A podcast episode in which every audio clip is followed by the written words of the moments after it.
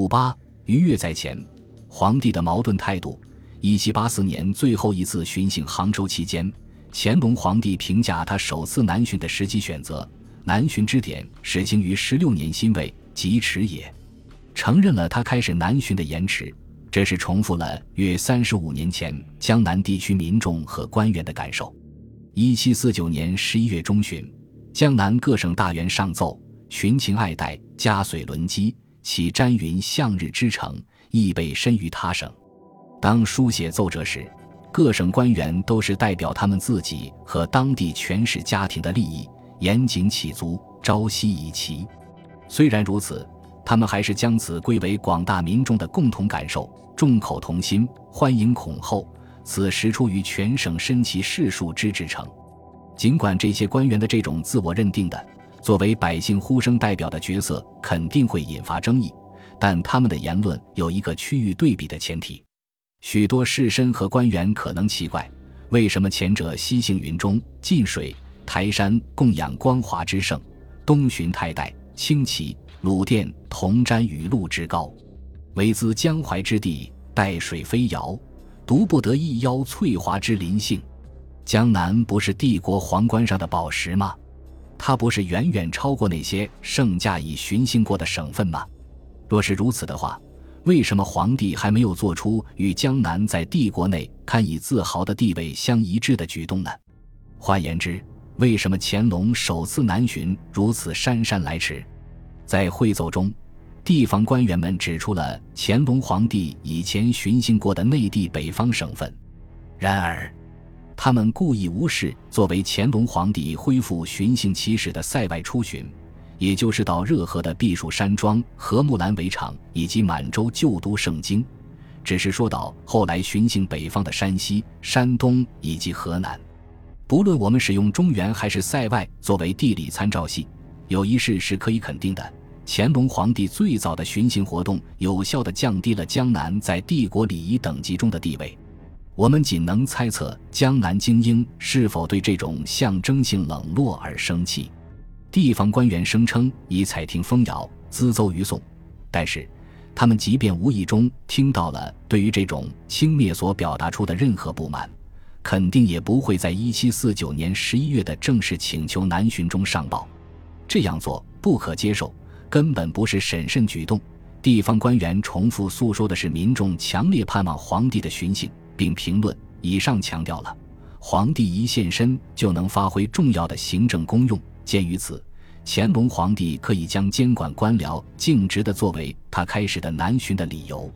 然而，在很多人看来，皇帝到江南巡行不只是越视河工以及检阅地方驻军，因为毕竟江南乃风景胜地。严格说来，一旦圣驾离开江苏北部进入江南，行政的理由就显得牵强了。这可能解释了为什么地方官员也建议将行见山川草木作为南巡的又一个理由。观光乃必然之事，这也解释了乾隆皇帝为什么在南方停留了那么长时间。乾隆皇帝对于官员南巡请求的最初反应是不置可否，这令人惊讶。乾隆皇帝向臣民保证：“朕不但公勤鸾落，将左地广人稠，素所勤念。而且，这一地区的富庶也使得南巡的前景有了多重意义。其中一些是与公认的善政理解相对立的。尽管乾隆君臣可以指出一些等待皇帝亲自关注的重要行政任务，但巡行南方仍旧被预言是德贤才为之，官方荣政，何物海防？”凡虑言疾苦，无非是者。地程途稍远，十余年来未皇举行。一七四九年末，当时乾隆皇帝还未将地方行政的最基本任务跟需要南巡联系起来。他无宁显得更乐于重申一种与生俱来的关系：江南作为风景秀美之天堂以及休闲之地，在空间和时空上都远离尘世间日益紧迫的行政事务。乾隆皇帝没有否认江南秀美景色的诱惑，那样做会触犯这一地区精英的文化敏感和自尊。他是将观光描述为适宜女性的活动，并将之改变为他向母亲、皇太后尽孝的意识形态的表现。乾隆皇帝在一七四九年十一月最初的言说值得再次引述：作为这一关键认识的提示。然而，动用皇太后作为推崇江南美景的意识形态烟幕，丝毫无助于解决根本问题。乾隆皇帝南巡的两个意义框架及勤勉政事与闲暇观光间的矛盾。乾隆皇帝开始南巡的日程安排与皇太后1751年六旬万寿的时间相重合，这是精心安排的。可这样做只能是强化了人们关于他前往江南就是游玩享乐的看法。就在1757年，即第二次南巡结束的第二年，乾隆皇帝痛苦地反驳汉大臣间普遍的认识。他自己巡幸南方的动机是游山玩水，乾隆皇帝严厉地反驳了御史孙浩南巡之举，其仅为山水观览之余。乾隆皇帝借重皇太后，将她视为自己恪尽孝道的性别化人物，又是观光代言人，但这并不完全奏效。部分是因为民众对于尽孝和观光间关系的认识十分复杂且模糊不清。有一个故事讲。一七六五年第四次南巡期间，乾隆皇帝召见了著名的士大夫齐兆南。当皇帝询问浙江北部的风景时，齐兆南回答他未曾去过。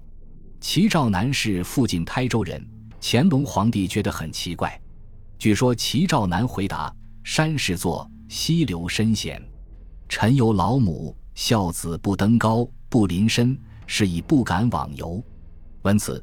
乾隆皇帝，他刚刚奉皇太后第四次南巡，到达风光旖旎的南方，决定不再前往浙江东北部。事实上，尽管母亲不在了，他已于1777年去世，因780和1784年，乾隆皇帝又两度巡幸浙江。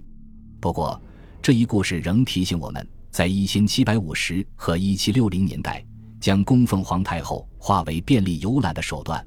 可能不像乾隆皇帝所想的那样，可以成为一个令人信服的理由。总之，乾隆皇帝自己和汉族精英在南巡与观光关系问题上态度矛盾。许多地方官员和精英似乎领会了朝廷承认江南风景甲于天下，他们编纂了一些四志以及名胜的专门编览书。在扬州，漕运官员赵之弼对扬州西北平山堂及周围景点。以其暇日与一二好古之士浏览山川，网罗载籍，太旧志之繁荣，编纂出了十一卷的《平山堂图志》，包括了所有主要景点的木刻插图，以及唐至清初的大量诗文。在官方资助下，赵之弼在一七六五年八月或九月刊印此书，这是在乾隆皇帝结束第四次南巡的数月后。然而，赵之璧及同仁。不可能在如此短的时间内编纂一部如此不头的著作，因此起码是从一七六零年代初就开始着手了，也可能在一七五零年代。两淮盐运使卢建曾在编纂《金山志》时遵循同样程序。此书在内容、版式以及主观目的方面与赵之弼的《平山堂图志》相同。卢建增修之后，在一七六二年刊行了《金山志》。极可能是他将此书作为乾隆一七五零年带头两次南巡的便览书。有关苏杭地方名胜的著作都是如此，比如顾义录的二十四卷《虎丘志》，狄氏兄弟的十二卷《湖山便览》，沈德潜的十二卷《西湖志纂》。我们还可以再加上一些著作，如金有礼的《太湖备考》，王浩的《灵岩志略》这两部著作。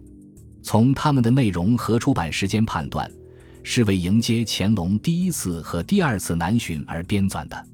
这里所举的一小部分地方志和便览书，不仅代表着乾隆早期南巡所推动的地方知识创作的强劲之风，而且也代表了皇帝巡幸江南所带来的混杂意义。上述七种著作中有五种是便览书。是供皇帝本人以及南巡结束后那些对追踪圣驾行程路线有兴趣者准备的。另外，《平山堂图志》《虎丘志》《珊瑚变览》《灵岩志略》都有大量木刻插图，从内容看也很具文学性。他们的作者通过文学上的各种展现方式渲染景致，并且假定他们的读者——皇帝和世人游览者会做同样的事情，同时。金有礼、太湖备考、沈德潜、西湖志纂等著作保持了标准的方志风格，当金有礼及四个弟弟在一七四七年开始编纂《太湖备考》时，他们有意识地秉承清初大学问家顾炎武经世致用之学风，完成一部实用的参考著作，被地方行政之用。尽管《太湖备考》包括一些地方文学作品，但在整体上反映了地方制标准结构，甚至记述一六九九年康熙皇帝巡幸此地的内容，也集中于赋税捐免和行政区划等问题。与这些做法相同。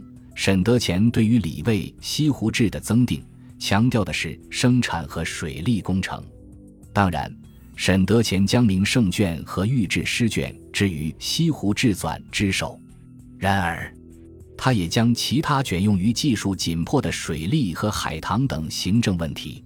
换言之，沈德潜所呈现出的西湖不仅是景致的天堂，而且也是一个行政和经济的实体。可以说。汉族官员和精英完全预料到了乾隆头几次南巡将包括行政和观光活动，然而，这两种与江南密切相关的模式彼此间处于持续的紧张状态。朝廷并非没有注意到围绕着观光的矛盾态度和紧张关系。就在首次南巡前数月，于敏中，江南人，时任起居注官和上书房师傅。试图弥缝乾隆皇帝最初所做出的“凡闾言疾苦无非逝者”与南巡为皇举行间的区别。他在《圣德歌十章》序中陈述了理由：续写于一七五零年十二月或一七五一年一月。与地方官员不同，朝臣于敏中将乾隆首次巡幸圣经包括在对到他写作时为止的乾隆巡幸的概述中。更为重要的是。于敏中尝试将乾隆皇帝近来大量的出巡活动，以及作为其合理的逻辑扩展的即将进行的南巡，描述为皇帝勤政和得体的礼制，从而使之合法化。正因如此，他强调对于王朝缔造者和五岳的献祭。与此前的解释相比，这有些许不同，但意义重大。不仅在于于敏中突出巡行中的礼仪问题。而且也因为他对于观光问题彻底略去不谈，乾隆皇帝从于敏中的言辞中获得了重要暗示。然而，对于巡行江南潜在的游乐方面，乾隆皇帝却无法缄口不言。江南作为世人娱乐之地，声望极甚。